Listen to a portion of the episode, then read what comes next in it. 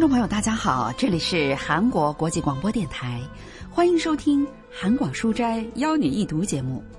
这周和下周，我们将分两期为您介绍韩国作家曹炫的小说《火星鱼的轻快钓法》。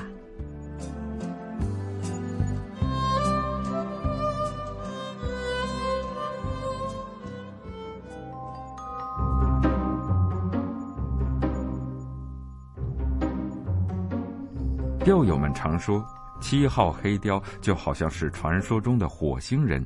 总有人说看到别人钓起来过，还有人说，既然有五号和六号，七号的黑雕自然也会有。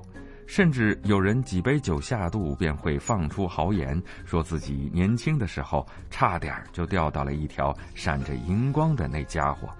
在钓友们中间，一号代表十厘米，所以七号就是七十厘米。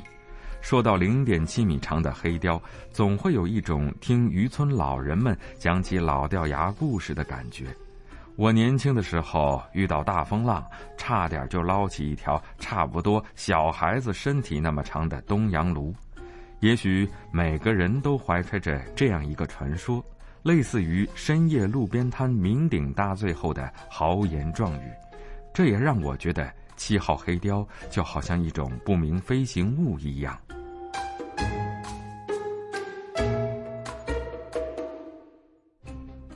小说家曹炫的作品《火星鱼的轻快钓法》发表于二零一二年。四十多岁的金听说周末会下雨，就申请了参加网上钓友会的夜钓活动。他们坐着大巴到达南海的一个港口之后，又上了事先租好的渔船，驶向了钓鱼的小岛。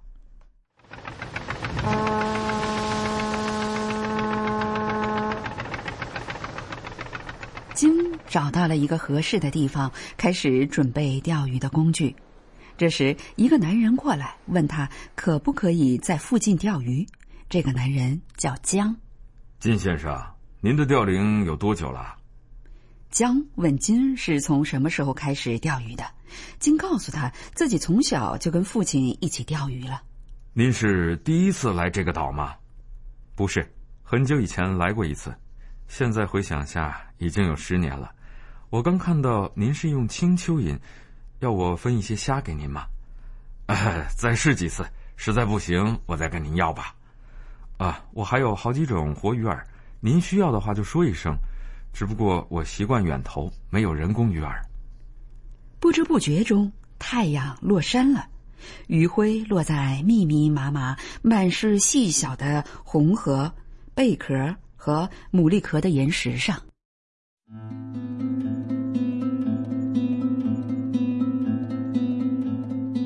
鱼饵，不知从什么时候开始，对于鱼饵，我有了自己的原则，那就是绝对不使用人工鱼饵。既然这是在茫茫大海上，只有我和鱼之间的博弈，那么至少在鱼饵上要有些诚意。虽然有些奇怪，但这就是我的信念。对于被鱼饵迷惑上了钩的鱼来说，如果连鱼饵都不是活的，而是塑料的、木头的，甚至是铅做的，那就太残忍了。我望着夜色下的大海，想起了很久前曾给我投喂过假诱饵的一个人。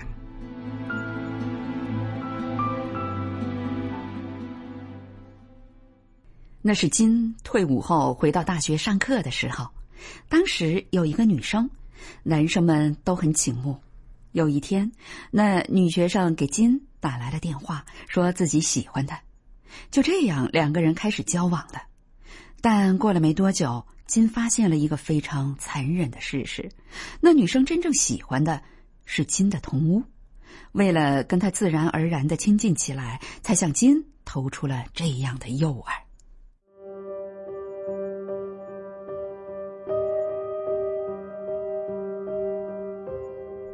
问题是，当时我已经深深的爱上了他。用钓鱼来比喻的话，我不仅一口咬住了诱饵，还深深的吞了下去，根本没有办法把它吐出来，逃向大海深处。更悲惨的是，我咬住的诱饵甚至都不是活的蚯蚓或者新鲜的虾，而是用塑料制成的人造鱼饵，就好像我第一次钓上一条红旗，却被它的毒刺深深的扎伤了。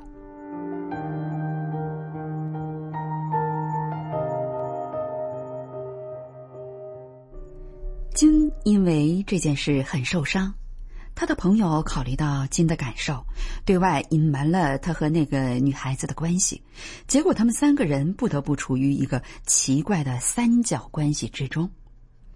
首尔大学国文系教授方敏浩介绍说：“물고기와의싸움이죠낚시라고하는것은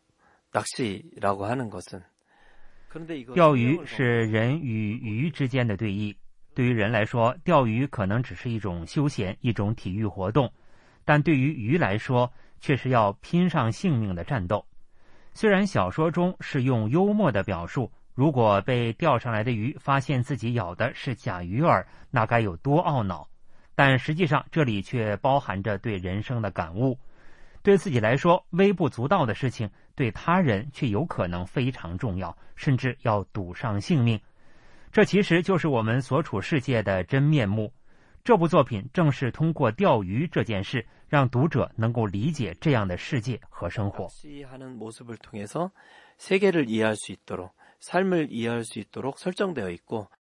金望着夜色下的大海，陷入沉思的时候，就像天气预报所说的那样，开始下雨了。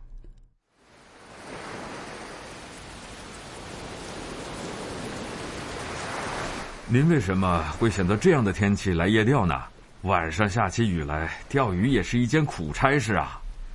实际上，我今天就是来看雨的，好久没看过晚上下雨的大海了。啊，这样啊。其实我也是想看下雨的大海才来的。接着，江开始吐露自己的心里话了。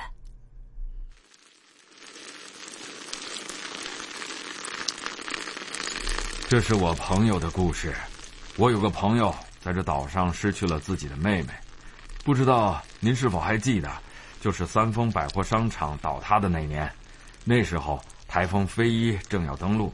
可偏偏他的妹妹和两个男同学去夜钓，结果掉进了海里。先是我朋友的妹妹掉下去，然后一个男孩子也为了救她跳下海里，结果也……啊，发生过这样的事情啊！但很巧的是，去钓鱼的三个人好像是三角关系，三个人来钓鱼，结果死了两个，只剩下一个人活着回来，情况比较奥妙。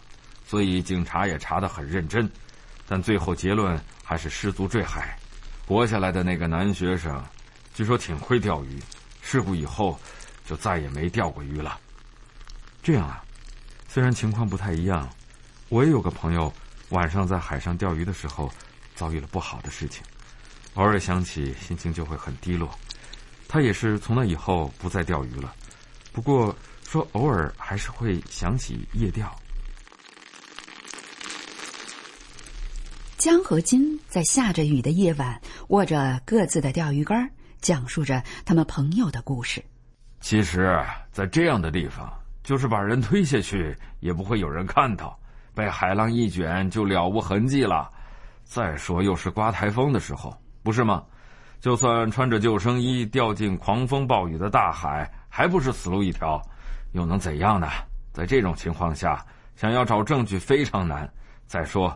也很有可能真的是事故，我也不知道该说些什么。不过，有可能真的是意外吧？您的朋友找到什么证据了吗？哎，他在妹妹死后有一段时间一直在调整心态，告诉自己那是意外，到后来却越来越怀疑那个家伙。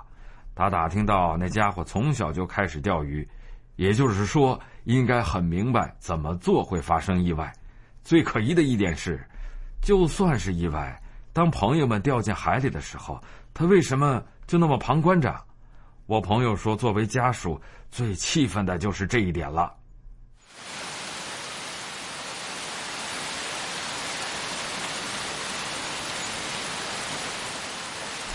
就在他们二人说话的时候，雨越下越大，甚至没有绳索都无法攀到岩石上去。于是二人先把安全装备拿了出来，继续聊天儿。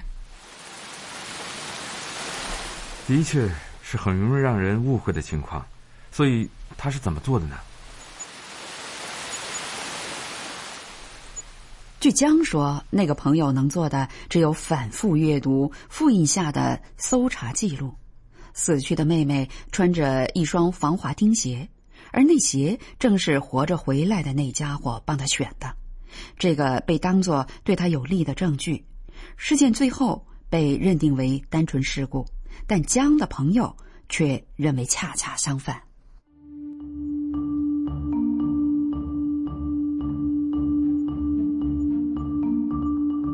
您知道，在防波堤的消波块上穿着钉鞋更危险吗？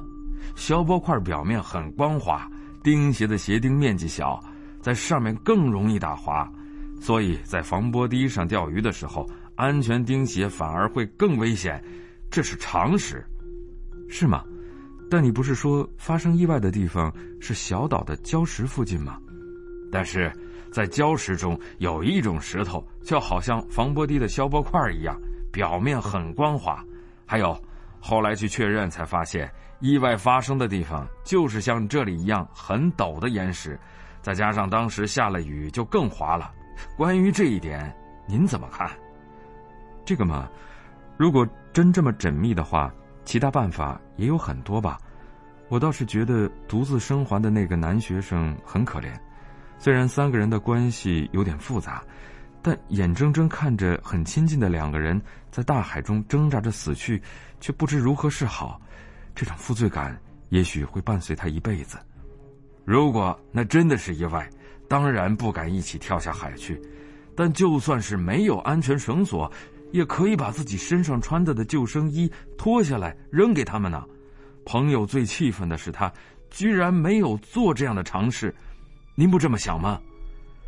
嗯，仔细想想，是有这样的办法。不过，您不觉得，如果是在事后想起有这样的方法，活下来的那个人反而会更痛苦吗？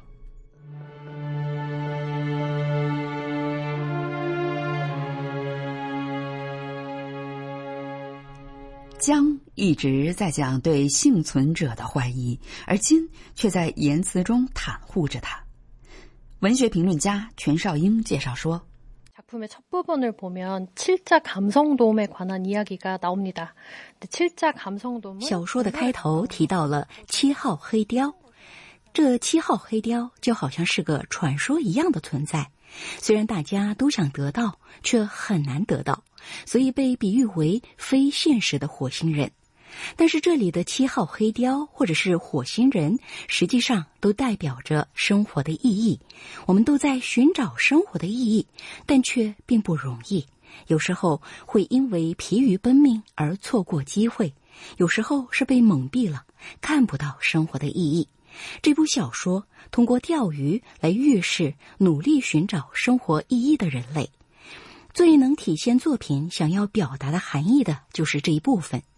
江和金进行着意味深长的对话，他们都说自己讲的是朋友的故事，但是从很多线索可以发现，他们两人都因为同一个事件遭受了深深的创伤。江感到悲伤，金则感到自责。所以，虽然他们躲在谎言后面对话，但实际上一个人在努力向对方说明事实。另一个人则在努力想要从对方那里听到真相。상대에게진실을말하고상대로부터진실을듣기위해서애쓰고있어요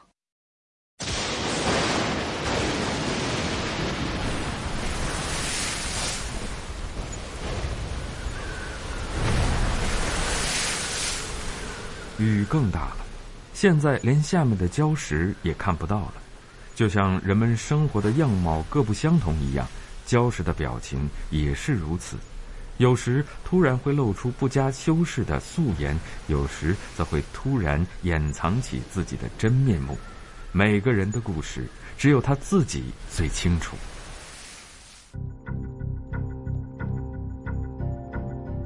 夜色越来越深，风雨也越来越猛烈。他们两个人能够找到真相，面对真相吗？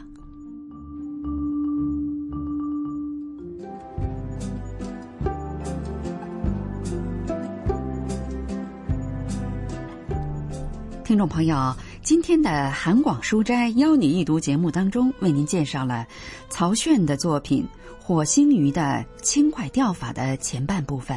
下周我们会继续为您讲完这个故事，敬请期待。